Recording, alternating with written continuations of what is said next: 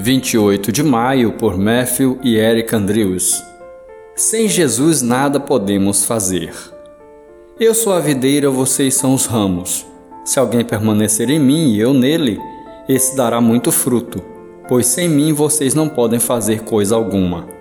João 15, verso 5. Jesus é a videira de Deus, o glorioso Filho que obedeceu à lei perfeitamente. Se quisermos imitá-lo e tornar-nos frutíferos, devemos aprender a permanecer nele, como os ramos abundantes permanecem na videira.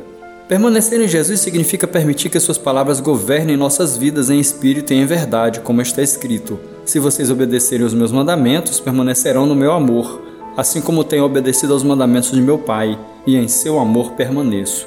À medida que isso acontece, a palavra naturalmente dará frutos por si mesma da mesma forma como as uvas multiplicam nas vinhas e como o trigo cresce nos campos.